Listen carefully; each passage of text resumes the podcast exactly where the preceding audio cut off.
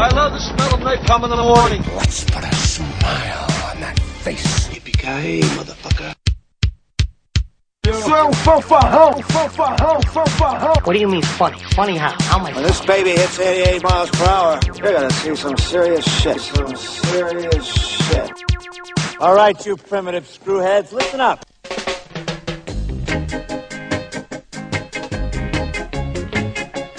Aí galera, aqui é Bruno Ney, começa agora a edição de número 58 do podcast de cinema da MTV. Sejam bem-vindos. Já em meio à polêmica, já em meio à polêmica. Muito bem, Sejamos polemizando. sinceros, sejamos sinceros. O pau já tava comendo aqui dentro. Polemizando desde o começo, Álvaro Campos. Sim, sou eu. Sobre quem a gente tava politizando? Eu- é, é polêmica. É, polêmica é sobre Star Trek. É, exatamente. Eu vi ontem Star Trek. Eu joguei fora duas horas da minha vida assistindo aquele mas, negócio. é, é, ó, antes de mais nada, antes de eu te dar porrada, deixa eu só me apresentar. Léo Miranda, e aí, galera? Léo Miranda, nervosa hoje. Nervosa. Olha, Vou eu- zoar vocês pra caralho, porque no último podcast eu não vi e vocês me zoaram loucamente. Eu, Ele eu- ficou ofendidinho, É. ofendidinho. Se eu bato punheta, o problema é meu. Vocês não podem falar no podcast.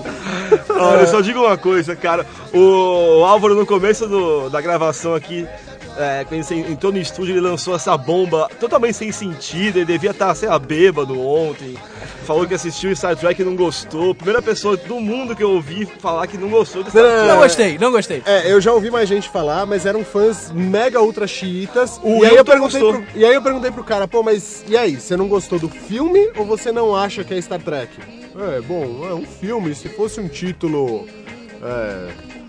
Star Jornada Trek. no espaço, aí eu acho que eu, Star Trek. teria gostado. Posso, é, posso eu elencar os defeitos desse filme? Então vá. Um. É um filme de ficção científica em que os elementos da nave viajam de pijama. Aquilo não é uniforme, aquilo é pijama. Eu tenho casacos mais high-tech que aquela porra que eles usam. Dois. Os caras vão destruir a sonda lá, não sei o que, que tá abrindo buraco pra eles destruírem o planeta. Dois guardas protegem a sonda com arminhas. Dois Ah, cara, guardas. Mas eles vão imaginar Você quem que vai entra- chegar lá. você- você- Quem que vai chegar lá? Você Eles estão entra no sonda- chaveiro aqui do lado, tem mais segurança do que isso. Não, mas uma sonda de 20 metros que tá destruindo um planeta. que a galera do planeta vai ficar olhando pra aquela sonda. Olha que legal, estamos sendo destruídos. Tem dois guardinhas pra, dest- pra Olha, os guardar aquele negócio. os aí não, calma, calma, calma. Aí temos que. Aí o, aí o Kirk tem que invadir a nave adversária pra resgatar não sei quem. Beleza. Aí ele, é tepo- ele teria portado pra dentro da nave. Quem tem dentro da nave? Dois caras também só. Quer dizer, gastam uma fortuna com efeito e não tem dinheiro pra pagar figurante. Vai tomar no cu, esse filme é uma merda. Olha, tamanha falta de sentido tem o seu argumento que a gente não vai nem dar trela a ele, recados e e-mails.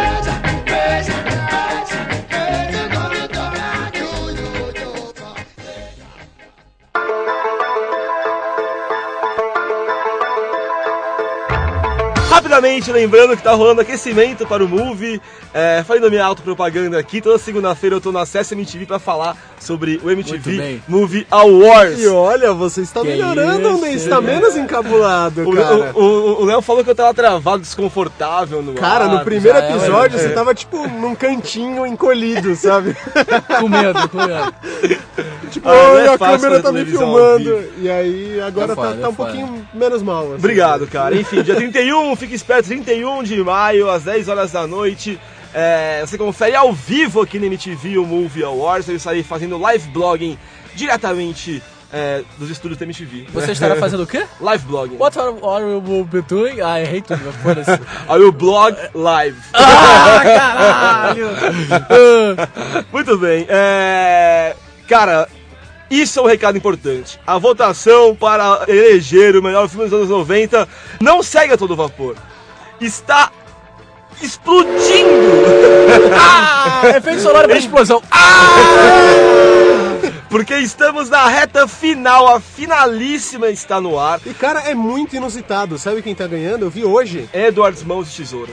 Cara, é E aí eu faço estranho, aqui né? um apelo. Não. Você que é fã de Matrix, você que é fã de Pulp Fiction, vote, cara. Não vamos deixar Edward ganhar, porque se ganhar, a gente vai ser obrigado a fazer um podcast inteiro sobre esse filme. Eu me E, recuso. e pior a- de tudo, dá-lo- dar a ele o título de melhor filme dos anos 90 que não é nem fudendo. Né? É, exatamente, nem Não é nem fudendo. Então, Eu cara, eu acho não eu é o acho um belíssimo nem do- filme. Do É Tim um- Burton, assim. É dos melhores do Tim Burton, é dos melhores do Johnny Depp. Eu adoro o filme, eu acho um filme Não, é, o lindo. filme é do caralho. Eu preciso rever também, faz tempo que eu não vejo. Agora, o melhor dos anos 90 é exagero. É, né? Eu tenho, um eu tenho, pouco. eu tenho Seriam os emos que estão votando? Talvez? Ah, pode crer, velho. A coisinha de ficar, sabe, cortando franjinha de forma esquisita, exatamente. chorando, maquiagem borrada, aquele tom sombrio. É Emos, saiam do meu blog, Emos! Eu acho isso preconceituoso, eu acho isso maldoso. A gente quase ninguém ouve essa porra. Se os dois que ouvirem essa merda forem emos e ficarem putos, eu estarei puto com você. Estou deixando de almoçar para estar aqui gravando esse negócio. Mas eu só quero deixar o, o argumento universal para que por que esse filme não pode ganhar.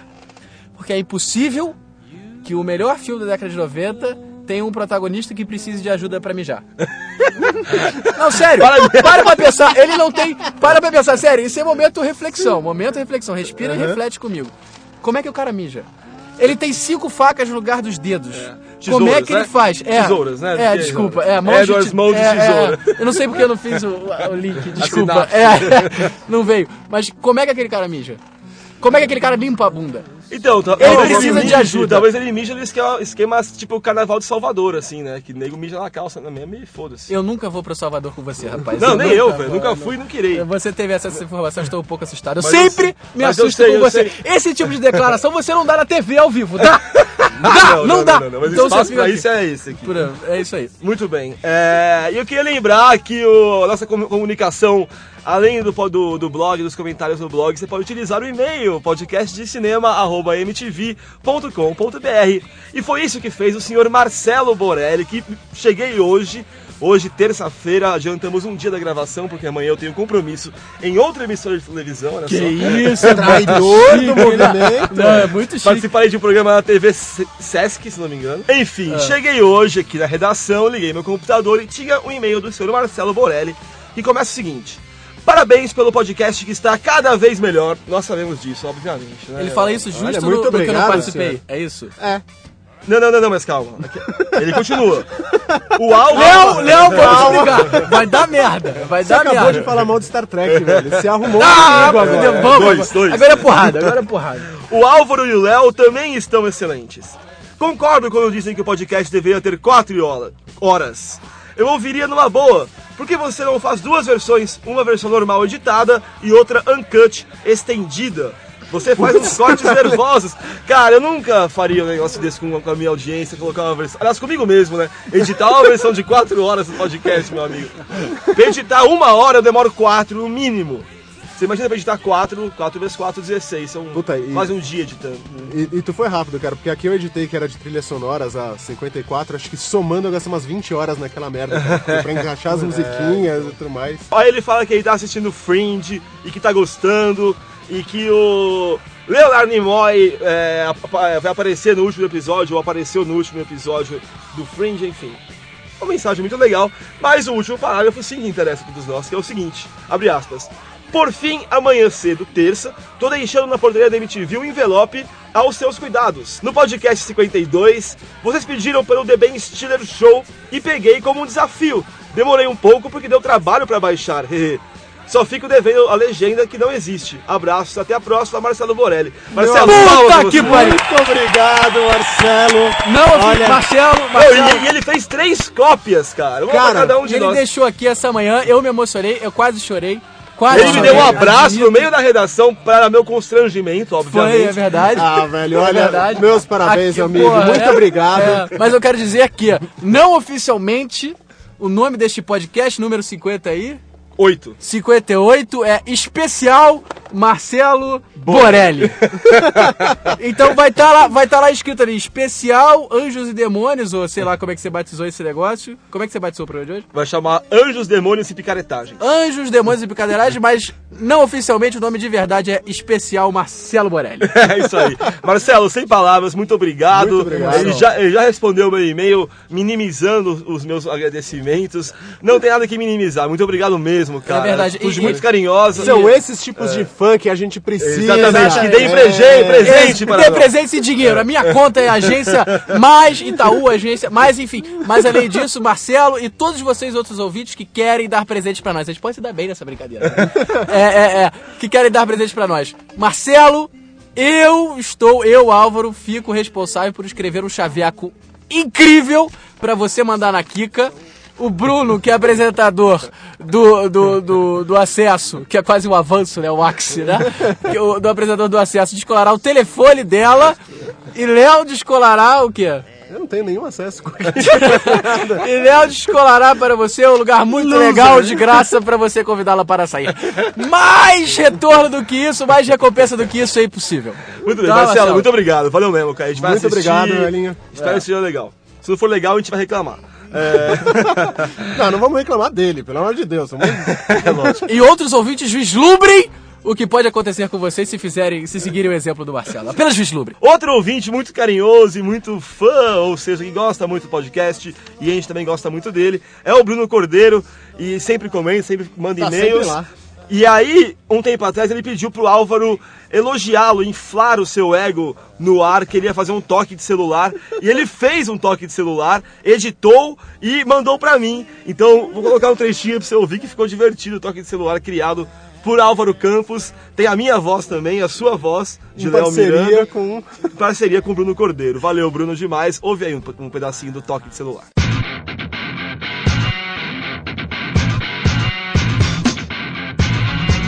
Senhor Bruno Cordeiro. Bruno, Bruno, Bruno, gostosão, molecão, pipipão. Não, Bruno, não é só tocando, é o podcast que tá rolando. Vexatório, né, rapaz? Pois é. O que a gente não faz por essa profissão, né? Quer dizer, é- é- é- eu ouço esse recado e, e ouço assim, Álvaro é gay, Álvaro é gay. Sacou? É, é uma coisa meio... Eu não sou gay, tá? Mas Tive o recado? experiências no passado, mas não sou gay. É artista, é artista. Mentira, é artista, é. Mentira, amor, você sabe que eu tô brincando. Minha namorada ouve, né? Sabe que é, é, é- é tenso. Acho que ela é a única mulher, talvez, que ouça esse É podcast. possível. E talvez nem a única, porque ela mente pra mim Tem pra caralho, né? Ela fala, a tava ótimo o também. programa. É, ela vira pra mim, amor, tava ótimo o programa. É, sobre o que que foi? Ah, não lembro. Foda. É, mais um e-mail aqui de Aurezil Figueiredo, de Vitória da Conquista, na Bahia. Qual que é o nome dele? Aurezil. Beijo, Aurezil. Oi, Bruno Andei, Álvaro Campos e Léo Miranda. Eu sou Aurezil Figueiredo, moro em Vitória da Conquista. Minha voz tá meio esquisita, falhando hoje. E conheci a existência do podcast de cinema ao assistir o Acesso MTV, onde o Ondei participou. Ouvi e gostei muito. O primeiro que eu ouvi foi o podcast número 56. Agora, todo dia estou garimpando os podcasts anteriores. Verdadeiras joias do cinema na internet. É, faz o seguinte, pega do 48 e, e ouve dali pra frente, que é onde interessa, que é onde a gente começou. É isso aí, moleque! Você só sabe ter essa teoria, né? Fala- falaremos em teorias de conspiração. Eu acho que Bruno Day virou o VJ da MTV, esse, esse pedaço de mau caminho, né? Pra fazer uma piada jocosa, né, com esse rapaz. Você sabe que ele só virou VJ por causa de nós, né? É, a gente veio aqui, esse programa a bombou. Muleta. É, exato, o programa bombou. Falei, caralho, aí a galera da direção da MTV, Bruno é um gênio! Colocaram ele no acesso. Você sabe que você es- escolher bem a sua equipe faz parte também de uma qualidade Opa! de um É. líder. Lambição. Que né? isso, hein? E aí o Aurezil termina falando que a dinâmica de vocês é muito boa, no caso a nossa dinâmica. Vocês são engraçados. Seria a dinâmica de quem? Ah, Dos lá. três patetas. Vocês são, vocês são engraçados, no caso a gente, divertidos e muito bem preparados. Parabéns. É isso aí. Muito obrigado, Aurezil, pelo recado carinhoso. Bom, então esses foram os recados e os e-mails da semana. Vamos falar sobre Código da Vinci, Anjos e Demônios e picaretagens afins. Maravilha.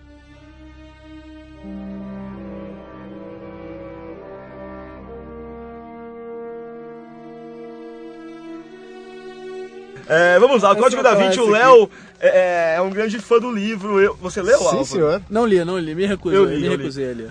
Eu li, eu li o livro. É, acho que Pô, você numa- recusou como, cara? o me recusei livro a ler. é muito bom. Ah, eu Não, me recusei a discordo, ler, eu não discordo, sei, eu não, eu não li o livro, não posso opinar, mas eu me recuso a ler livro que vira modinha.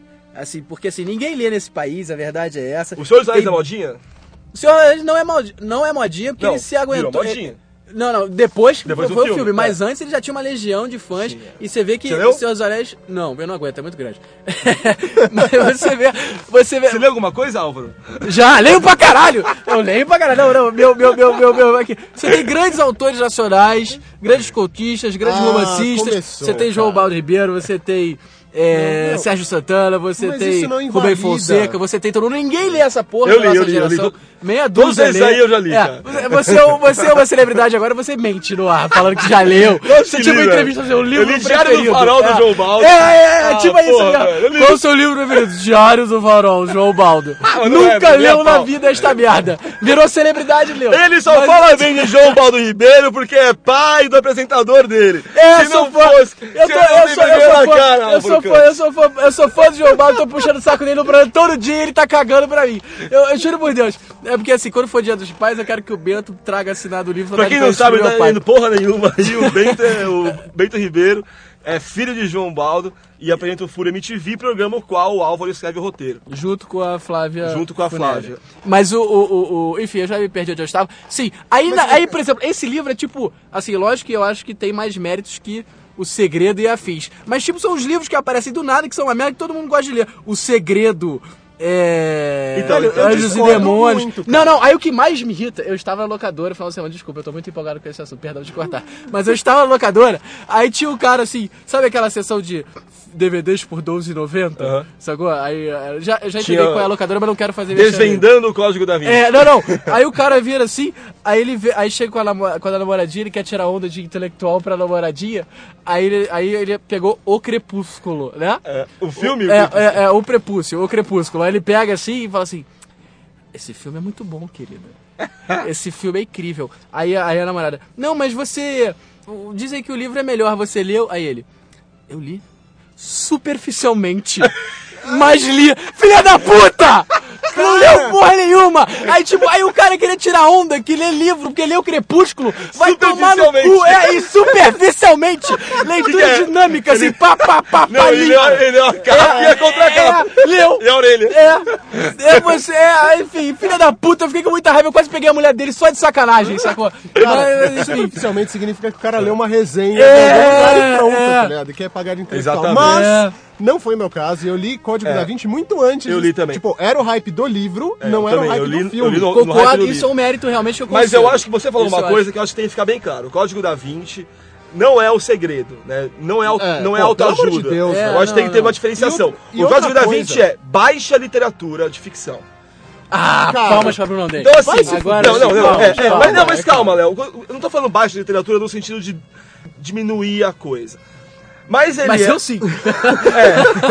é, cada capítulo do Código da Vinci tem o tamanho certo de uma cagada.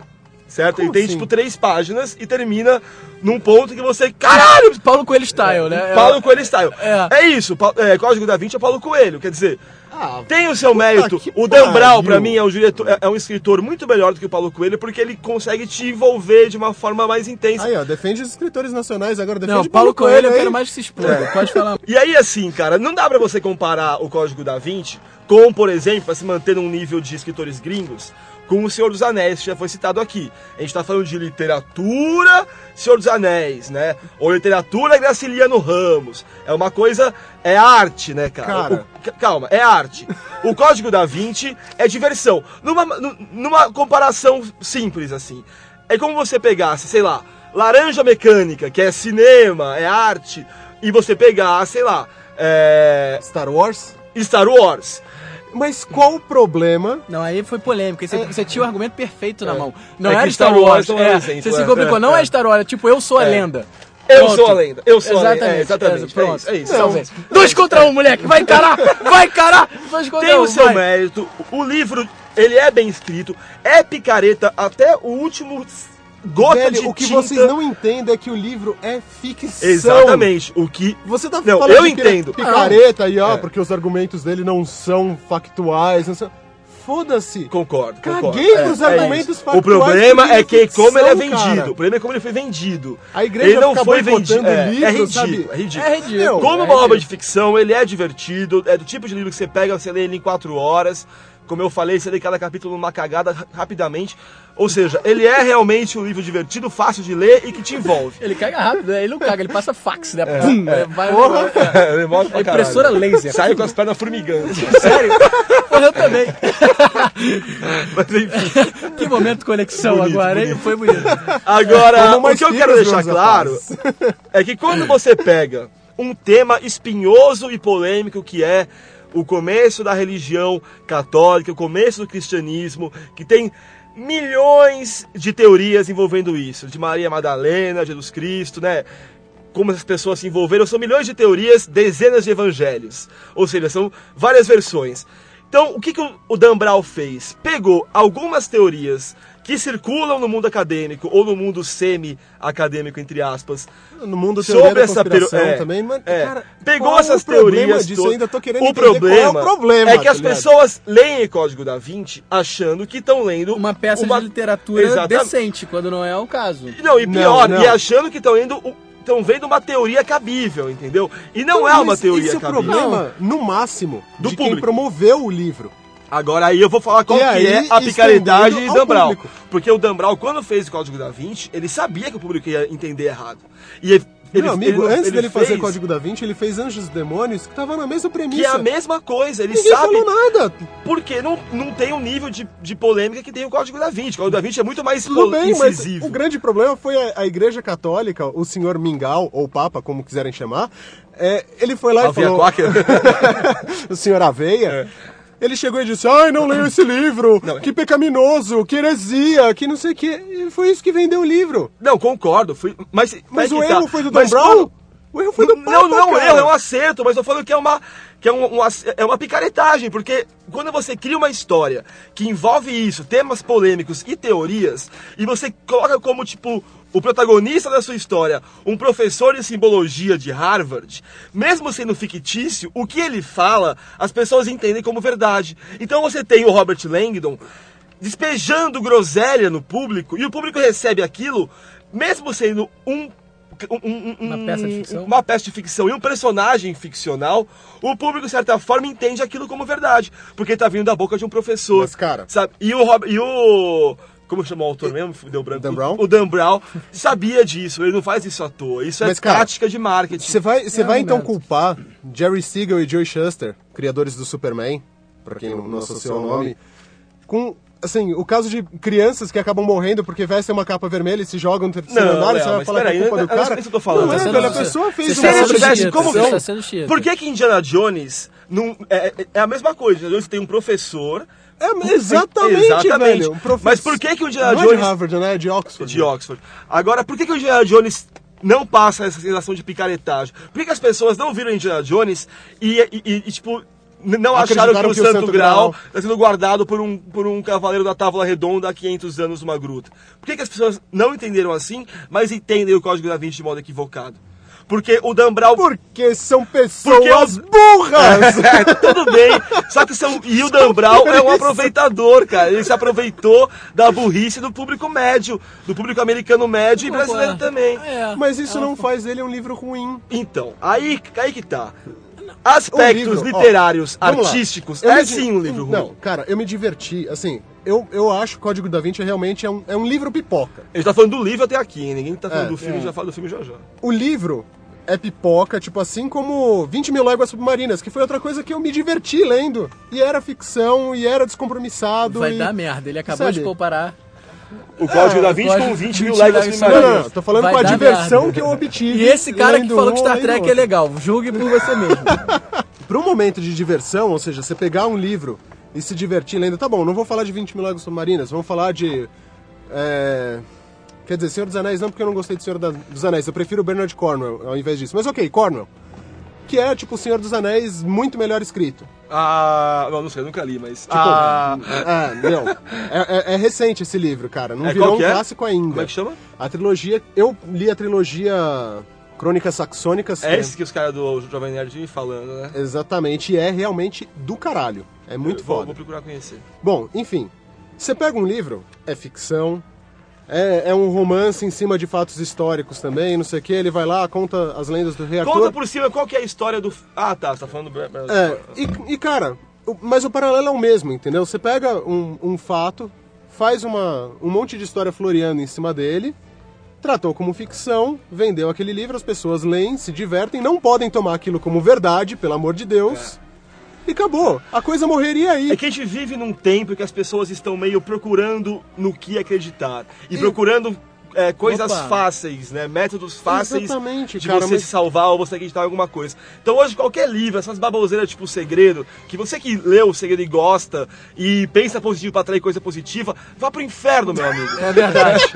Não, não, você tá, você tá levando ne- energias negativas pra pessoa. É. cara. Esses outro podcast. livros com o selo Oprah de, de, de qualidade, tipo Marley e eu. Boa, boa. Porra, Marley Selo é outro, Oprah. outro livro muito Ah, legal, cara. uau, grande momento. Momento Oprah. Tic-tic-cá. Chegou o efeito Porra, sonoro. Andei, você tá acabando com todos os livros, velho, que eu curti. E o pior de tudo, eu curti essas porras antes de virarem cinema, cara. Me deram. Eu acredito. Me deram o Marley e eu porque eu, eu passei a ter cachorros. E não porque iam fazer um filme sobre ele. Na verdade, deram pra minha esposa. Tudo bem, E mas é eu isso, Marley. e eu. A questão é. Cara, Va- Vamos Qual ficar, o problema, vamos ficar velho? no segredo e essas e similares. Ok. Tá? E aí você dá margem às pessoas acreditarem nessas coisas. Quando um livro que nem o Código da Vinci, que é tão focado em coisas que são reais de verdade, ele é calcado em histórias reais, e aí cria su... toma teorias alheias e cria uma terceira teoria, que é a teoria do Dan Brown, assim. Totalmente sem sentido, totalmente desconexa e até é, criando paradoxos, né, que não, que não não, não faz poderiam mal, é divertida. então, Não, mas, é, entendendo assim, tendo como livro de direção de baixa literatura um Sabrina dos tempos modernos, tudo bem. Pariu, velho. é. Não, cara, eu li também, eu li, eu li até Sabrina, o fim, eu peguei e li, cara, mas, mas você tem que você ler com, eu pelo menos li com uma sensação de um pecadinho, assim, sabe? Eu tô perdendo meu tempo lendo isso. Tudo bem, tô me divertindo, mas poderia estar indo uma coisa mais consistente, né? É, não. A, a minha crítica tá, reside um pouco aí também, sacou? Eu acho que a gente não pode analisar literatura com a mesma tolerância que a gente analisa cinema, por exemplo. Lógico cinema a gente tá pode. tão acostumado a jogar fora duas horas da sua vida. Não, não pode, não Mas pode. qual o problema? Porque pode livros são quando- 20 horas. Não, é, você não pode, primeiro, você gasta muito mais tempo. Segundo, é um veículo muito mais eficaz para transmissão de conhecimento, cultura ou o que Velho, seja. se E fosse- é também. E, e o- e o que me irrita mais, que julga até. que gera até um preconceito, que é meu muito forte, que é até Você tá irracional sendo- em determinados sentidos, eu te você tá sendo isso. Inquisição agora. Total, total, caguei. É, é, é, é, é, que é o seguinte. Vamos por fogo no Código da Vinci. Exatamente. É, é- é essa, é essa, é, é- é usarem a merda do Código da Vinci, é os infelizes que não gostam de ler e que não, não têm apreço pela leitura, ou não têm o hábito da leitura, que é Que totalmente não é o normal. caso do Léo, ninguém tá falando isso É, aqui, que não é o caso do. Léo, claro, não é seu caso. Também não é o caso seu, de você, o seu caso, Mas é o seu caso, miserável. tá aí, que você que tá é, ouvindo. eu sei que você em casa não lê livro, mas gosta de pensar que lê. Mas enfim, eu também sou igualzinho, também não leio e digo que li. Mas enfim. É, é, Mais é, quadrinho aqui. É, Você leu total. Superficialmente? Não, na- nunca li nada na minha vida superficialmente. Mas é, é o que me irrita profundamente é as pessoas se agarrarem no, no, no Código da Vinci pra dizer que são leit- consumidores de literatura, quando aquilo na verdade é uma ofensa ao que é literatura. A, Cara, a- a- a verdade é isso. É como se você vira, alguém entrasse aqui e falasse que. Sei lá, diz o filme merda aí. Que Filme merda? É, o filme bem chechelento. É, Serpentes a bordo. Serpentes a bordo. É como o cara falar que gosta de cinema porque acha Serpentes a bordo genial. Porque viu todos É. os filmes do Steven Seagal. É, exatamente. Não, pera aí, Steven Seagal é a Maria, calma. Não, mas, o- enfim, mas é, é- é- é exatamente essa mesma comparação. eu, eu É, acho que só pra finalizar o papo Cara, do o pior livro. é que eu concordo com o seu argumento e só tiro o código da Vinci desse, desse antro que você colocou todas as outras coisas. Ah, Citar um outro exemplo. Eu- não, eu, eu acho o Operação seguinte, Cavalo de Troia. Que o cara escreveu acho que Outra oito ou nove livros gigantesca. de picaretagem. O cara no livro diz que é verdade, jura de pé é, junto, não. não, sei o que. Não, e é muito né? pior, é muito Olha, pior do que o. Viagem no tempo, Não, olha só, eu, Não, eu só- eu só quero fazer uma parte, tá? Não criou um hype. Aí por isso, todo mundo deixou o Não, criou quieto. hype sim, criou, Criou hype, hype, sim. Nos anos 80 criou foi febre, é. A- Olha, eu lembro não de ser criou criança e ver as hype, tias cara. todas lendo o Cavalo É. de Troia, não. Tudo bem, mas então, criou um hype. Mas O hype do, do Código da Vinci enquanto livro não, é, não foi tão perigoso assim, né? Vamos, quanto o hype. quanto o hype cinema. Entendeu? E aí, É. e, ele, e ele realmente tomou essas proporções, essa coisa de igreja intervir, falar pras pessoas pararem de ler, não assistir o filme, Ah, isso é tentar patético. boicotar e não sei o quê. E só faz bem pro livro, né? Só cinema, vendeu cara. mais livros, só vendeu. É. Só... E aí ele decolou de venda de Não, eu longe acho- livros. Eu só, eu só quero fazer uma pequena parte aqui. Só, só, é, primeiro, eu acho que tem um mérito do caralho um livro ter se tornado a febre que foi. Tem um mérito aí sim. Aí, e a segunda coisa, eu não acho um demérito tão grande o autor se apropriar da realidade pra criar polêmica. Assim, Até porque, assim, literatura, há muito tempo atrás a gente. Aliás, a- Fura MTV é isso, né? Fura MTV é isso, exatamente isso. Mas, tipo, é, é, é, Não, mas a gente deixa claro que é zoeira, quando a gente zoa. Mas, tipo, é, literatura foi o meio de comunicação de massa pra, sei lá, até a invenção do rádio. Então, por exemplo, literatura, por exemplo, Don Quixote, as, a- a- os Don livros de Quixote cruzeiro. também de- é- Não, Moby Dick, Don Quixote, os a literatura de a literatura medieval das cruzadas, dos cavaleiros, todos eram, eh, to- pelos leitores, todos eles eram absorvidos como verdade. Tanto é que, que, que por exemplo, a, a- Peraí, Don Quixote é ficção. não, mas a- os leitores da considerado época tomavam como romance. verdade. Por exemplo, o, o, o- a literatura de cavalaria, a literatura clássica, Rei Arthur, Galahad, não sei o quê, na época era tão tomada de, como verdade que exi- começou até, como citações, a, a rolar uma religião. A- Os, os católicos começaram a pegar o Galahad, por exemplo, como uma nova leitura de Jesus Cristo. Isso é sério. Então, até na, até na própria literatura medieval já tinham a, é, é, a ponte para isso. Parece uma viagem, é, mas isso é, um- uma, uma- fato. uma cadeira da escola de literatura. Da, da- de letras. Então o que acontece? É, naquela época se pegava como verdade e aí se tornou tão universal esse tipo de literatura. A própria igreja caçou depois a literatura de cavalaria porque é, é, competia com a doutrina que, tá, que, que ela vendia como sendo a doutrina da Bíblia. Cara, Porque isso, ainda não das tinha- pessoas tomarem a ficção como verdade é uma coisa tão comum. Você pega, por exemplo, o que a gente estava falando agora há pouco do Sherlock Holmes. Tem muita gente que acha que existiu realmente Sherlock Holmes. E indo mais baixo ainda e mais atualmente ainda, quantos atores de novela não são xingados na rua Por algo que fizeram Porque ele tá fazendo no- vilão na novela, entendeu? Exatamente. As pessoas confundem mesmo. Você não é precisa nem ir isso. tão longe. Tropa de Elite. Exatamente. Tropa de Elite se- é, se bebeu da realidade? Óbvio que se bebeu, mas é uma peça de ficção. E tomaram o Capitão Nascimento como o, o, o, O retrógrado, né? violento, é, é, é... Bom, e ao mesmo tempo o salvador da, dos fascista, problemas de tráfico. no Rio. Salvador, é, exatamente. E aí começaram a bater no filme de uma forma absurda que só vendeu mais o filme também. É. E, e- e- era uma peça de ficção, né? Enfim, voltando sobre essa toda eh, discussão teórica sobre a literatura que eu achei muito bacana. e E- muito eu, eu estou orgulhoso de nós mesmos, gostei, gostei. aceitamos palestras em Você viu que a faculdades. gente é inteligente. barato. A gente, É. No fundo é inteligente. Ou finge. é. É. Que- Léo, é. você que é mais fã do Código da Vinci, só, só pra finalizar o, o consenso aqui. O Código da Vinci tem sim os seus méritos, mas eu acho assim, você que leu o Código da Vinci, você que gostou, procure não ler só isso, entendeu? Procura procurar coisas, ler coisas. Ih, tá tomando lição de moral. E aí? Mas eu sei que o Léo faz isso, eu faço pro Léo. Ah, velho. O, o problema é as pessoas se apegarem a só isso. É como o Álvaro falou, dizer que lê livros e sendo que tudo que você lê é o Código da Vinci, o Mundo de Sofia e o Segredo. tá? Eu não zoaria assim, só tô zoando porque vocês me sacanearam de punheteiro no último programa. Ah! Agora- Vingança!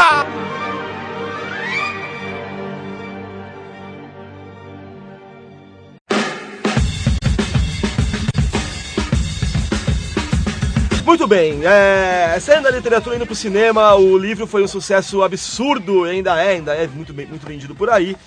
Óbvio que iria virar um filme. O livro tem uma estrutura bastante cinematográfica, o que, na minha opinião, acabou sendo muito ruim pro filme, eu já explico por quê. Então vamos fazer um filme Código da Vinci. O filme foi lançado em 2006, com direção do Ron Howard, que é um diretor que normalmente trabalha pra indústria, pra produtores. É dele, por exemplo, Cocoon, que é um filme que a gente vive citando aqui. Genial. o Álvaro especialmente. Gosto muito desse filme. É dele o Jornal, Apollo 13, Frost Nixon, que aí é o, Ron Howard finalmente um trabalho um pouquinho mais autoral. Frost Nixon é maravilhoso, quem não viu assiste, que filme é Assim como Apolo 13, que é muito foda. muito foda também. Ele dirigiu alguns filmes que são bacaninhas, mas que é aquele parente de um tiro que não se pela culatra com o Steve Martin, O Preço de um Resgate com o Mel Gibson em 96, o Grinch com o Jim Carrey, que tem lá o seu valor, é divertidinho e tal, é, né? ok. Uma Mente Brilhante, que ganhou até o Esse Oscar. é muito foda, eu discordo, eu acho um equívoco, mas enfim, não é um filme também ruim. Ele eu acho que não merecia um Oscar. É, não, ok, Oscar não precisa, mas é um puta filme bom. É um filme que eu aconselho quem não assistiu a assistir. O problema de O Código da Vinci é roteiro. E aí, pra escrever o roteiro, o, o fato do roteiro, ser, o fato do filme ser ruim é muito culpa do roteiro. E o fato do roteiro ser ruim é culpa de um cara que eu coloquei aqui, asno escrito embaixo, chamado Akiva Goldsman. Cara, o cara, o cara na fila de, de falta de talento, ele entrou algumas vezes, né, cara? Lê, Cara. lê, lê a parada aí. Não, lê você. Álvaro, por favor, que Olha só, a primeira já é, já é bola dentro, rapaz. O cara já botou pé na porta. É o primeiro filme dele? Não, não, não, mas é o, o primeiro grande... É, É, grande sucesso. Quer dizer, Sucesso não, mas o primeiro... enfim, grande, grande Mas cagada. É, é. grande cagada. Primeiro ele já estreou bem com Batman Forever. já, né, já, já disse que veio, Bom, né? a gente já falou muito mal desse filme, nem, nem Tem- merece é, ser o cara já é. Depois ele, cara, foi além. Você acha que nego ruim, quando, quando é ruim, ele tem talento pra ser ruim. Ele não, ele não, tipo assim, ele não toma esporro e vai embora. Ele faz pior. Ele vai assim, ele fez Batman e Robin em 97. Depois foi com Perdidos no Espaço, que não é uma bomba tão grande. Ah, é uma bomba. Ah, você cara, é acha? ruim, eu uma- acho cara. uma baita bomba. Eu gosto da trilha, eu acho que Ah, visualmente ô, é bem ô, Álvaro, vai se fuder, cara. Você não gostou de Star Trek É, é, tá ele falando falou bem que de Perdido no Perdido Espaço. Ah, pelo amor de Deus. Vamos né? avante, Ah, vamos mano, avante, vamos vamos avante, vamos cara. avante. E depois Tirem ele suas fez... conclusões aí, gente. Vamos avante. Eu não achei tão ruim porque tem o cara do Friends, eu sou fã do Friends. É verdade. E depois... Tem o Syler no Joey, Star tem o Trek, Joey. tá? É, É, tem o Deus. Joe, é, é. Quem é Siler? Do Rio. Ah, o Spock. Ah, eu odeio Heroes também. Vamos lá. Da Magia à Sedução, Que é, 98 que é aquele filme, é com a Nicole Kidman e a Sandra Bullock, elas são duas feiticeiras. É um... Nossa, Ah, é filme- ruim até dizer chega. Mulherzinha, é, também nem vi. E, mais recentemente, ano, E, retrasado, é, né? e eu sou a lenda e que o Will Smith fica fazendo flexão no banheiro com o seu cachorro. É. O filme inteiro. Ó, e detalhe, Eu Sou a Lenda vai ter continuação, cara. É, alguém me, me pergunte como. Me responda como, né, meu amigo? É, que Nós é... falamos um pré-kill, né? Porque precisa uma sequência. Não, não. E vai ser sequência É, mesmo. eu ouvi dizer isso também. Eu falei aqui nesse podcast, você ouviu aqui, inclusive, Que né? lindo, não sei. Eu falei Só relembrando, caso Aí- as pessoas tenham esquecido A gente tem que dar o fato. braço a torcer que o senhor Akiva já acertou mais ou menos com alguns roteiros. Tempo de Matar, que é um filme de 96, tem o Matthew McConaughey, o Samuel É. Jackson, um filme de... de que é um, uns Mais rapazes que matam um é, moleque é negro. bonzinho, mas não é, é- Exatamente. É do Joel É- Schumacher também. Joel Schumacher. É, não é... Filme mediano. Uma Mente Brilhante, que também é um filme mediano. E Eu Robô, esse eu até gosto. Com o O robô é Will bom, Smith, mas é. o- a premissa toda, o mérito todo do roteiro tá no romance original. Ele É, só que é adaptou, do né? Philip K- K. do Isaac Asimov. Asimov. Ah, é, Isaac Asimov. E que não sobreviveu no caso do Código da Vinci. Que aí, cara, apesar de eu discordar, falar que o filme, que o livro é bom e tal, aí eu concordo em 100% que O filme, cara. Eu É revi domingo bosta. agora pra, pra poder fazer esse podcast aqui. Você assistiu? Que Assisti, coragem. Ele vai além pelo eu podcast, né? Digo mais. homem- E ninguém paga ele aí no filme. Isso que ele não recebe salário pra estar aqui. Imagina se ele recebesse. Que coragem, O nível de motivação desse homem. Bruno O'Day. É, Bruno cara- O'Day, DJ da MTV. An- Antes de qualquer coisa, deixar claro uma coisa: o filme é horrível. Código da Vinci é um dos piores filmes que eu já vi. Ele custou 125 milhões e rendeu quase 800 milhões pelo mundo. Cara, é dinheiro pra caralho. É quase um é, bilhão, né? Esse cara, como pode um filme daquele faturar 800 milhões? de- Cara, Dark Knight ficou beirando um Não, bilhão. É, passou de um bilhão um pouquinho. Passou um pouquinho? Passou um pouquinho de bilhão. E aí, cara, tem esse filme que dá tipo 80% Jesus, da é renda de ofensa, Dark né? Knight, Não, cara. é uma ofensa, é uma meu, ofensa. É uma ofensa. É uma ofensa. Vamos lá, é, contar mais ou menos a história do filme, que a história do livro é muito parecida. O Robert Langdon é um. Ele dá aulas de simbologia, é um simbologista de Harvard, é um professor, bem como Indiana Jones. E é chamado, Só que com mullets. só que com mullet, muito e um diferente, cabelo tira- absolutamente bizarro. E a diferença é Se que bem que eu assim, também tenho mullet atualmente. Não, não, mas você... Mas o, o Robert Langdon, diferente do, do Indiana, é que ele não é tão aventureiro assim. Ele entra na história meio que de gaiato. Exatamente, É. ele não é. Ele- e isso é eu, mofadia, eu acho até um acerto, mofadia, é. é. Até um acerto de, É. de ambos os filmes de não tratarem ele como. um- Ele não sai matando as pessoas, atirando. Não, ele não sabe usar uma arma. Exatamente. Isso é uma ótima coisa que tinha no livro e foi mantido pro filme. Ok, tudo certo aí. Então ele é esse simbologista, é chamado pela polícia francesa, o Jacques. Jacques? Sa- Sonnier? Jacques Sonnier. Shepard. É, acho que é isso. Ele é curador do Museu do Louvre e é assassinado dentro do Louvre. E ele morre, de- deixa uma série de sinais espalhados pelo museu. Um desses sinais é PS Robert, é, Encontre Robert Langdon. Né? PS a gente acharia que é post, é, como é que é? Postscript. É. Só que na verdade significa Princess Sophie, que é a neta dele, enfim. Aí o Robert Langdon vai pro Louvre pra ajudar a polícia a desvendar quem é o assassino, o assassino. O que ele não sabe é que a polícia acha que ele é o assassino. Ainda no Louvre, ele conhece a Sophie, É, não, a- até porque, assim, esse cara, ele estava já suspeitando que, que ia dar merda, digamos quem? assim. Que cara? O policial. O, não, o que morreu, Ah, o Sonier. o Sanier. E aí ele iria encontrar o Robert Langdon naquela noite. Exatamente. Então a polícia. É. encontrou, sabe, a agenda do cara com marcado o encontro com o Robert Langdon, Não, por e, isso que ele era o e principal o cara suspeito. escreveu no chão É, com escreveu com sangue. sangue. é. o e, nome uma- dele. e- e é o maior otário do planeta, né? Porque ele sabe que vai morrer, ele chama um amigo pra jantar, ele deixa, tem tempo de deixar um monte de recado, mas não consegue fugir, né? Não, mas ele foi morto... Não, não, não, não, mas ele, mas ele tinha morrido já. Ele, ele, ele toma o tiro e o bandido sai. Mas o tiro foi tipo no estômago, sabe? Aí ele teve um tempo pra morrer. Aí ele foi. É, É, não, é bizarro, é, porque é. Aí vem ele morrendo, ele tira, ele deixa recado. tira a roupa, escreve recado em vários quadros do Louvre. É. Morre num- numa forma do, do homem vitruviano de Da É. Vinci, com um pentagrama desenhado com sangue no. Quer dizer, né? Tudo bem, É, liberdade. senhora, é, É, um 92 nem pensaram, muito complexo, né? Caixinha de primeiros socorros É, também, ele não é, deu? é. Não, não, tudo bem. É, Ou melhor, né? Então, tipo, por que, que ele simplesmente não escreveu, né? É, o assassino é fulano. Não, vou deixar um monte de pistas pelo, pelo museu. Vou fazer uma gincana pra animar. É. Eu quero que a minha morte seja triste. Você aceitando uma esse plot gincaninha. totalmente É. absurdo. e aí o Robert Langdon vai até o Louvre, a polícia tá lá, lá ele conhece a Sophie, que é neta do, do, do também trabalha na polícia. Só que ela não é exatamente policial, Não, né? ela é tem um investigadora. é. A Sofia avisa o Robert Langdon que a polícia acha que ele que é o assassino. Os dois fogem atrás do assassino. A polícia atrás dos caras. Quer dizer, o livro e o filme é um grande jogo de gato e rato, né? Pessoas uma- umas perseguindo as outras. Que é meio que um clichê, vai, é, até aí. confesso, É um clichê, por exemplo, é, 24 horas vive dando esse, esse plot, assim, tipo, o, o Jack Bauer descobre que o pessoal da OCT acha que ele está junto com os terroristas, aí ele se une com uma só pessoa É, e vai indo atrás dos terroristas ao mesmo tempo que Ah, o pessoal da claro. Não à OCT toa tem que o Código da Vinci ele. quase virou o tema de uma temporada de 24 horas. Acredite ou não. Putz, O- aí ia é, dar merda tinha cara, porque- é, foi, foi sugerido. Não tem como, velho, O Dan o- Brown não quis. A Imagina- ideia era transformar o Não, cara, Jack imagina Bauer no... Jack Bauer e Robert Langdon, cara. É, não. Totalmente diferentes, velho. Jack Bauer ia meter bala em três, quatro negros ali e falar, pronto, tá solucionado aqui, ó, toma. Ia dar duas horas. Esse cara que morreu Não ia tortura 24 até ele horas. reviver, né? E aí, cara, Enfim, vamos à escalação de elenco para viver o Robert Langdon, Tom Hanks, com o mullet, como o Álvaro falou, totalmente sem sentido.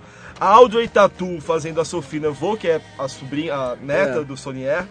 O Ian McKellen vivendo o Sir Lee Tibbin, que é um professor também que ajuda, a princípio ajuda o Robert Langdon nessa Que é o história. Magneto.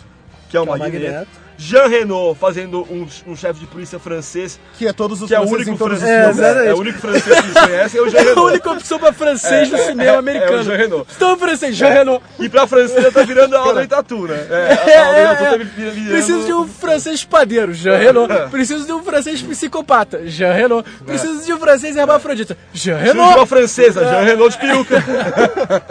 é, o Paul Bettany vivendo Silas, que é o monge assassino. O Paul Bettany eu acho um ótimo ator, ele sempre vai muito bem. E também tá bem no filme. Ele é albino nos outros filmes ou não? Não. Não, né? Pintaram o cara de branco, É, né? Tá. E o Alfred Molina vivendo Manuel Aringarossa, o bispo da Opus Dei. Malvadão. É, o malvadão. Doutor Octopus. Como todo É. bispo é. Cara, o elenco é um desfile de atuações canastronas. Tem uma cena que eu, eu revi, tá bem fresco na minha cabeça. Puta, até pro Tom Hanks. Tem né, uma ficou- cena ficou que o Tom. Hanks tá, tá ele e a Sophie Neveu ainda no Louvre, com uma coisa na parede escrita, que eles conseguem ver com aquela luz negra. Negra. E ele começa a olhar pra desvendar que código que tá escrito ali. O filme é todo cheio de, de trucagens visuais pra simular o poder de dedução do Robert Langdon, como se ele Então, fosse tipo um super-herói. é, é, é. Aí ele fica olhando pros códigos e ficam tipo aquelas letras brilhando, né? Aí a Sophie, não, não, a Sophie fala assim pra ele: Você tem memória fotográfica? Aí ele fala: Não. Eu apenas lembro o que eu vejo. E nunca esqueço, né? Cara, qual que é o sentido disso, cara? Eu leio os símbolos egípcios, mas não estou familiarizado com a expressão memória fotográfica, né? Memória o quê?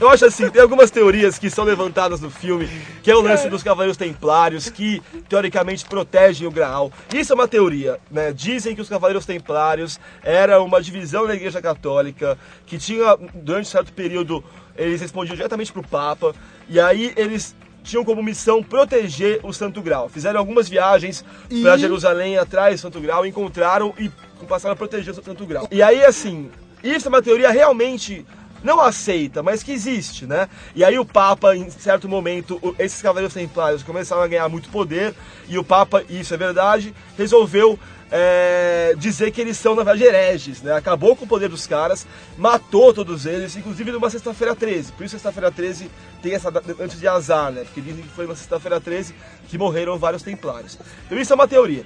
Tem outra teoria de que o Graal, na verdade, não é assim, um- não é um, cala, um cálice como você viu em Indiana Jones, mas sim é uma mulher. Ele representaria o ventre de Maria Madalena, né?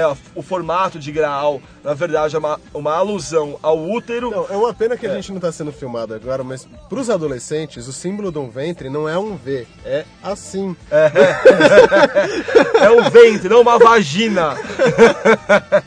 Senhor adolescente. Ou seja, aí é, tem essa relação do ventre carregando a coisa sagrada. Que coisa sagrada que seria essa? O Filho de Jesus Cristo. Então, é uma teoria de que Jesus e Maria Madalena seriam realmente casados. Isso é uma teoria realmente que tem pessoas sérias que acreditam nisso. Defende. Inclusive é. gerou o filme do caralho, que é a última tentação de Cristo do, do Scorsese. Exatamente. E aí, o Dan Brown criou o priorado de Sião, né? É como Isso a força, né? É a força, velho. É É a força. A força Isso- faz muito sentido, É, por que não? Aí o Dan Brown criou o Priorado de Sião, que seria uma subdivisão, tipo a tropa de elite dos Templários, que teriam como missão, eles seriam os principais responsáveis por proteger o Graal. Então, no caso, o Graal, segundo o Dan Brown, seria a linhagem de Cristo, os descendentes de Cristo. Então, é, pessoas como Isaac Newton. É, o- É, o- eles eram também do. é. Peraí, aí você tá confundindo o leitor. Eles eram do Priorado de Do Sião. Priorado de Sião. Não, tipo, descendentes de Cristo. Não, não, não, é isso. da forma que você falou. Não, não, você- pessoas como Isaac Newton e outros. é, Leonardo da Vinci, né? Leonardo Claro, da- Que é o principal aí. Leonardo da Vinci seriam é, grãos mestres do Priorado de Sião. Seriam pessoas que estariam na Terra para proteger a porra do Santo Grau, a linhagem de Cristo. Cara, isso foi inventado por Dan Brown, senhor. Não bote fé nisso. O Isaac Newton e o Leonardo da Vinci não fizeram parte de uma sociedade secreta. Ou se fizeram, não era exatamente para Ó, proteger o Santo Grau. Como assim? né? Newton foi do- dos Illuminates? Newton foi tudo, né? Enfim. Ele adora esse cara, velho. O Dan Brown adora Newton. É, cara, tem alguma um- uma coisa no filme que eu achei engraçado. Primeiro, o lance do monge ser o assassino e ele mata o cara e já, já dá a extremunção. Isso eu achei demais. é, demais. Autossuficiente, né? É. Ah, cara, isso daí é igual o, o vilão do Lisbelo e o Prisioneiro, que É, é, mó religioso, é, é, assim, é, acende a vela pro cara. E... E aí tem o lance dos bispos que estariam armando essa conspiração pra eliminar o Graal e localizar né, onde está o Graal. E aí os bispos são bispos. E aí, tipo, enquanto eles, eles ficam só no QG deles lá maquinando. E aí eles estão, tipo, jogando sinuca, sabe? Tipo, muito de vilão de. Fanfarrão, né? Tomando uma cerveja, Não, né? vilão de É. filme B, tá É, ligado? Fumando charuto É, e jogando poker. É, né? exatamente. Passa um garotinho cara, é de o 8 clichê anos com uma do canga e um nuco, assim, né? Pra, pra deleite pessoal, né? É, Tipo, absurdamente clichê. E aí no final você descobre que na verdade quem tava armando tudo era o tal do Lee Tibin, que é o professor que era amigo do Que é Robert Magneto. E cara, na hora que ele se revela como vilão, você fala. Pá, sabia que era o Magneto, filha da puta, né? Você vê o Magneto, né, velho? O final do Código da Vinci é de muito impacto mesmo. Eles simplesmente localizam onde está o túmulo da Maria Madalena e conseguem provar por A mais B que a Sophie é uma descendente de Jesus Cristo, mas que ela teria efetuado milagres durante a história. Isso no filme. Filme. No Milagres, filme, porque no no, livro não tem milagre. Mas é que o livro. Nenhum. Você, você- você não tem que pensar na, na conexão do livro com o Anjos e Demônios, porque na literatura o Anjos e Demônios passa antes do Código da Vinci, foi lançado antes. Sim. No, no filme, o Olhos e Demônios passa depois, é uma continuação da história do Robert Langdon. Como não dá pra você imaginar um mundo igual com uma revelação dessa sendo feita? Não dá pra você imaginar que o Robert Langdon ia, ia guardar pra si o fato Ah, de Maria cara. Madalena estar enterrada no Museu do Louvre e a Sophie ser uma descendente de Jesus Cristo, sendo que isso poderia ser provado. Ele que é um cara anti-igreja católica, de que forma que ele não teria intenção de acabar a igreja católica. Cara, ele podia ter tanto crédito quanto o Henrique Cristo. Mas, cara, você consegue provar isso cientificamente. Porque se o corpo da Maria Cristo, Madalena tá mas lá. Henrique Cristo também talvez. Mas ninguém tem o corpo de próximo, Cristo, mas ninguém tem o corpo de Cristo, tem, tem o DNA de Cristo pra comparar, entendeu? É diferente, cara. O DNA se passa por gerações por gerações. Você poderia pegar o corpo de Maria Madalena, vai lá, tira uma porra de uma célula, tira uma porra de uma célula da Sofia, compara. Entendeu? Ela é uma descendente de Cristo. Isso é muito forte, cara, cara. não tem o Pra ser exemplar ignorado. Isso é absolutamente ignorado no segundo filme. Óbvio, não daria pra você criar um, um roteiro numa, numa situação dessa, mas então você não me faz um final tão forte e com indícios de que ela seria o, o a milagreira, Sophie, cara, a essa- milagreira. Cara, Essas isso é provas, elas ficaram muito evidentes no filme, mas no livro fica uma coisa sutil, fica uma coisa tipo, se eles quiserem levar isso a público, eles vão ser tratados como malucos, igual o Henrique Cristo é. Mas, sabe, Só que, é- só que você tem como provar, né, cara? Não o tem corpo como- tá lá. Claro que tem, o corpo Tá tá o corpo dela, mas quem garante que era Maria Madalena mesmo e quem garante que ela foi esposa de Cristo? É. Porque o sangue de, de Cristo não tava lá, tava só o de Maria de Madalena. Maria Madalena. De Cristo É. não encontraram pra comprovar que, que a É. linhagem descende ali, entendeu? Enfim, cara, você acha que eu vi que é um final de Não, é um impacto final muito exagerado? explosivo. É, é. assim como do Anjos e Demônios também. Não, não dando O livro. spoiler nenhum, mas o, mas o final também de Anjos e Demônios, tipo, viraria um mundo, acho que mais até do que Código da Vinci, de cabeça pra baixo. Porque foi um negócio que aconteceu diante das câmeras, não aconteceu, vai, três, quatro pessoas que são conspiradores, igual no, no Código da Vinci, e, e se limitou a eles. Era um negócio mais grandioso. Só Aí- fechando o Código da Vinci, queria só lembrar não, que... só, só um, um detalhe, assim. Um dos grandes pecados que eu acho que aconteceu nesse filme é que na adaptação de um, de um livro pro filme, no livro você tem o cara parado diante de uma imagem, por exemplo, da, do Homem Vitruviano, ou da Santa Ceia, ou qualquer pintura de Le- Leonardo da Vinci, e aí você gasta 20 páginas explicando mostrando o pensamento do cara, tipo, ah, esse quadro ele pintou, tararéu, Tanto que saiu aquelas, isso, aquelas edições ali. ilustradas, com os- Exatamente, com os quadros, com você vê. só as teorias e tudo mais. Aí quando vai pro filme, pô, é o Tom Hanks parado, olhando, olhando pro, O pro filme não quadro. acontece, impressionante, não acontece nada no filme. Exatamente, é o tempo porque tudo falando, falando, falando, acontece, falando, falando. Porque tudo acontece na cabeça É. deles. E no livro isso é dinâmico. No livro, Claro. o pensamento de alguém, a narração, etc., é uma coisa você pode ter. Você tem saída nisso, você tem desenvoltura da história nisso. No filme, não. Concordo com você. E o modo como eles fazem, como eles usam aquele lance de mostrar aquelas imagens meio foscas, meio prateada do passado. Tudo muito cafona, um filme cafona pra caralho. É, a crítica toda meteu o pau. O filme é um filme que abriu o Festival de Cannes em 2006. E, Ai, e aí eles tiveram que cortar as coletivas pra imprensa, porque a imprensa toda queria meter o pau e não dá pra você, né, o Festival de Cannes inaugurar com o filme sendo acabado, né? Enfim. É, mas como Que a gente vergonha, falou, né, foi um velho? sucesso absurdo e aí obviamente viria uma continuação.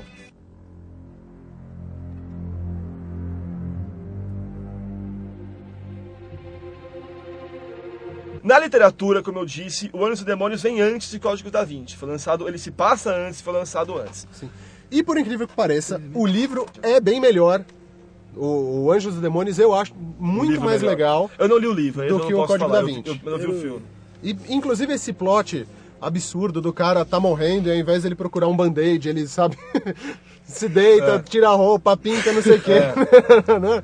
não tem um plot tão absurdo. Tipo, a, a história faz sentido, sabe? A motivação do vilão tem fundamento, o porquê que ele faz isso, etc. É, é bem mais plausível. Conta mais ou menos a história do livro pra galera se contextualizar aí. Então, o livro começa com o seguinte: é, de novo, o Robert Langdon tá em paz na vida dele e ele é chamado para investigar o assassinato do tal de Leonardo Vetra, que é um cientista do CERN, que é o. Enfim, Acelerador de partículas. é, de é onde tem o, o acelerador de Onde o partículas. mundo vai acabar mais cedo ou mais tarde. Exatamente. Onde os caras estão brincando de fazer buraco negro e É, tal. o mundo pode acabar em qualquer momento. Então, o Robert Langdon vai, vai pro CERN, que é, o, que é onde também foi inventada a, a internet. Alguém conhece aí? É, e aí ele vai pra lá e encontra o corpo do cara mutilado tal, com uma marca queimada a ferro no, no peito dele, que é um tá escrito Illuminati, que você pode ler tanto de ponta cabeça quanto certo, é um ambigrama. E aí ele começa a investigar a morte desse cara, o- o- e aí, bom, enfim, a conexão disso com os Illuminati, eu não quero dar spoiler, né? Me corta se eu tiver falando algo que vai estragar. E então ele, ele é chamado pra investigar isso, começa a analisar os símbolos ali da morte do cara, vê que tá faltando um olho nele. Aí chega a sobrinha desse cara que também é cientista, e aí é revelado que eles trabalhavam num projeto super secreto para formar antimatéria. E antimatéria é algo muito mais eficiente do que energia nu- nuclear, do que do que uma bomba H, do que qualquer Uma coisa. bolinha assim. de antimatéria é capaz de suprir uma, durante um mês uma cidade né, de médio porte. Né? É, é um bagulho assim, energi- energeticamente falando, ele tem 99% de aproveitamento e energia nuclear tem 6%. É, pode crer. Então é um bagulho que pode ser tanto a salvação da humanidade quanto pode ser uma, uma bomba que destrua o planeta. cê- No caso, o Vaticano. É, ou no caso eles querem destruir um país que é o Vaticano. Então, aí o Robert Langdon começa a seguir essas pistas, vai pra Roma, aí lá ele, ele enfrenta meio que uma burocracia pra passar pela guarda suíça e por um cara que tá super de má vontade de deixar ele, É. ele investigar. ah, Que é o cara que você vai do- achar o livro inteiro que é a porra do vilão, no final não é. Puta, que spoiler agora, hein? Não, vai, na metade do livro você descobre Ah, isso, mas então é tudo bem. velho, que não então é. tudo É bem, vai. assim, ninguém- é, ok. Nunca o vilão é anunciado no começo. Bom, pode crer. É, Então você já, você já sabe que esse cara não é o vilão. Ok. É, Então, no filme é o Stellan Skarsgård. Skarsgård. qual outro É, filme dele? Ele fez o, o pai do Will Turner no Piratas do Caribe. É um ator, ele, acho que ele é sueco, finlandês, é um ótimo ator, inclusive. Bom, Assim, prossiga. ok. Aí, Eu acho que já, já deu pra entender, né? É, já deu A pra trama. entender. É mais ou menos trama- isso. Aí o cara vai sai, pra Roma. é, sai o Priorado de Sião, entra o- os Illuminati, né? exatamente. E aí sai o Graal, entra o, sei lá, a antimatéria. É, não, O que acontece? O, É que os assim- Illuminati, só explicando, os Illuminati, eles eram vistos como pessoas dentro da Igreja Católica que tinham um pensamento muito à frente, de um pensamento científico progressista. E a Igreja de Católica, novo, de uma Sir certa- Isaac é, Newton era um desses exatamente. Illuminatis. E aí a Igreja Católica, teoricamente, baniu esses caras da igreja porque eles eram... é, Hereges. hereges. E aí esses caras retornam nos tempos atuais para derrubar a Igreja Católica. Para isso que eles fazem. Durante o concílio, morre o Papa, durante o concílio lá, sabe como é que chama? Eleição, para você escolher os, o, O pa- o novo Papa, eles sequestram os quatro favoritos, escondem esses quatro e começam a matar um por hora. Até a meia-noite, quando eles explode- ameaçam explodir o Vaticano. Então, o livro eu imagino que seja assim, o filme é assim. Sim. O corre-corre do Robert Langdon, junto com a polícia e junto com a mocinha da vez, que no caso é a Vitória Vetra, que é neta, né, também, do... do- Não, não, Do ela, morto? não, ela é filha ad- adotiva do morto, Ah. mas ela era também parceira de trabalho nele, entendeu? Exatamente, É, Os dois lá, é que é, trabalhavam para desenvolver a, a E antimatéria. eu pude assistir o filme na, na cabine de imprensa, reverso. E eu digo o seguinte, ele é infinitamente superior ao Código da Vinci, graças a Deus. Não é um filme que me, me aborreceu, eu até saí gostando do filme. Depois, amadurecendo um pouquinho na minha cabeça, comecei a gostar um pouco menos. Mas, de qualquer forma... E agora você não é gosta importante. nada Não, ainda. não, eu gosto ainda. E quando esse é podcast for importante pro ar, você- ele deve ter odiado esse é. filme. Não, mas eu acho que é importante você pensar, né, cara? Eu acho que né, você pode encarar o cinema como uma experiência que termina ali, ou uma experiência que você vai, né? E eu pensei e realmente eu acho que tem algumas coisas que me incomodam. Mais do que, né, que eu pude perceber depois. Mas ainda assim, é um filme muito melhor que o Código Não, da é, a Vinci. Ele é um história é filme melhor nota que o- 6,5, 7 quase, assim, sabe? Ele tem o Will McGregor, que ele vive o como... Como é que é? O- Camerlengo. O Carmalengo. Ca- É, o, é o Camerlengo camareiro é, do... é, o camareiro do Papa, que na- quando o Papa morre, ele que assume a- Temporariamente a- temporariamente as funções do Papa e tal.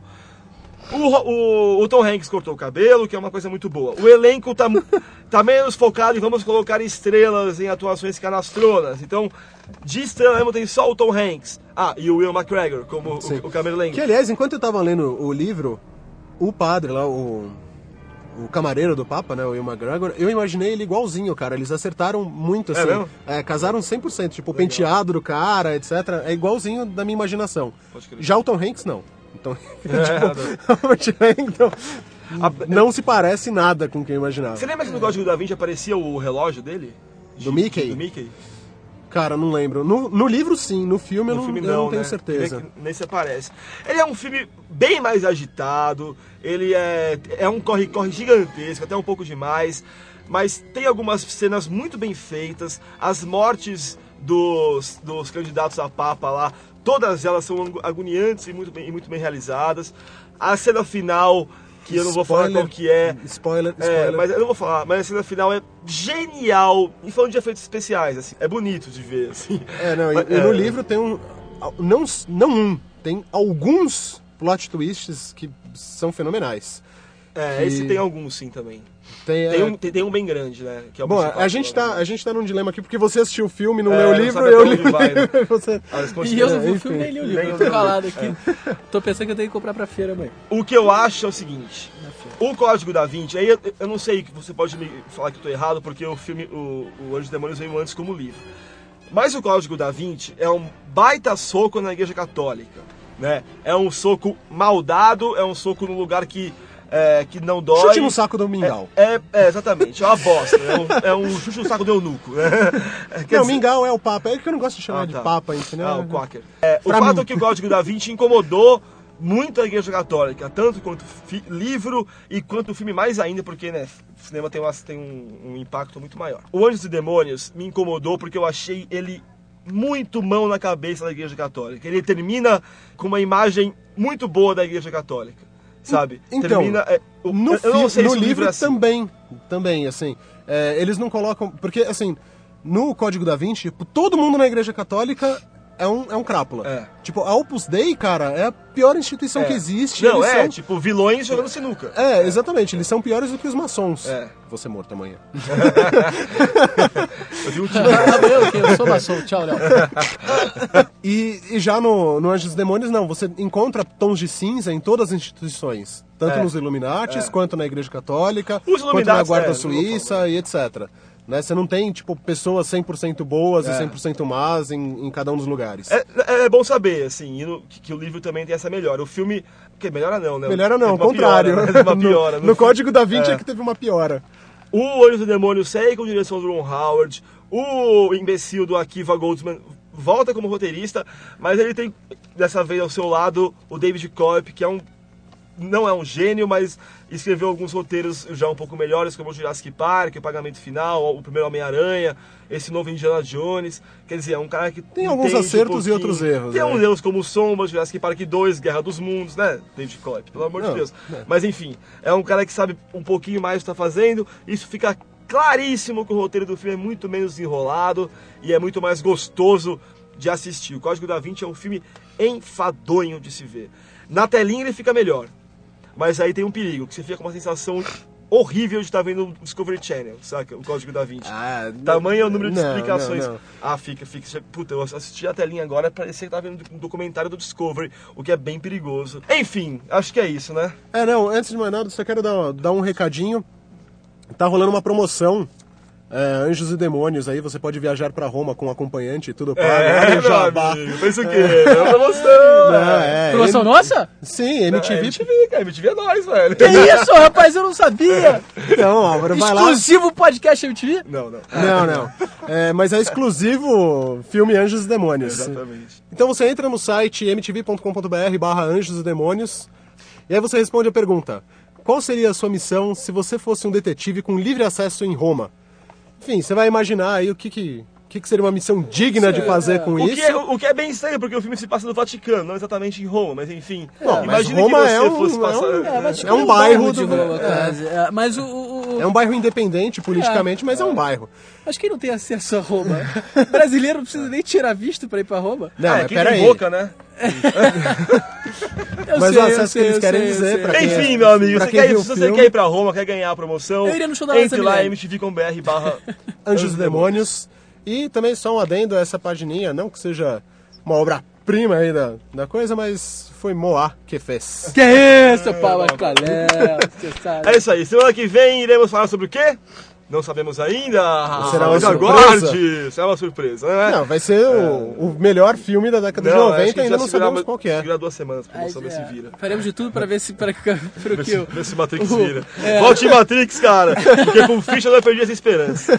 Pulp Fiction, não, não, Pulp Fiction ninguém reage. Pô, eu não votei em Matrix, Ondei. I love the smell of napalm in the morning. Let's put a smile on that face. Isso é What do you mean funny? Funny how? How am I When this baby hits 88 miles per hour, you're gonna see some serious shit. Some serious shit. All right, you primitive screwheads, listen up.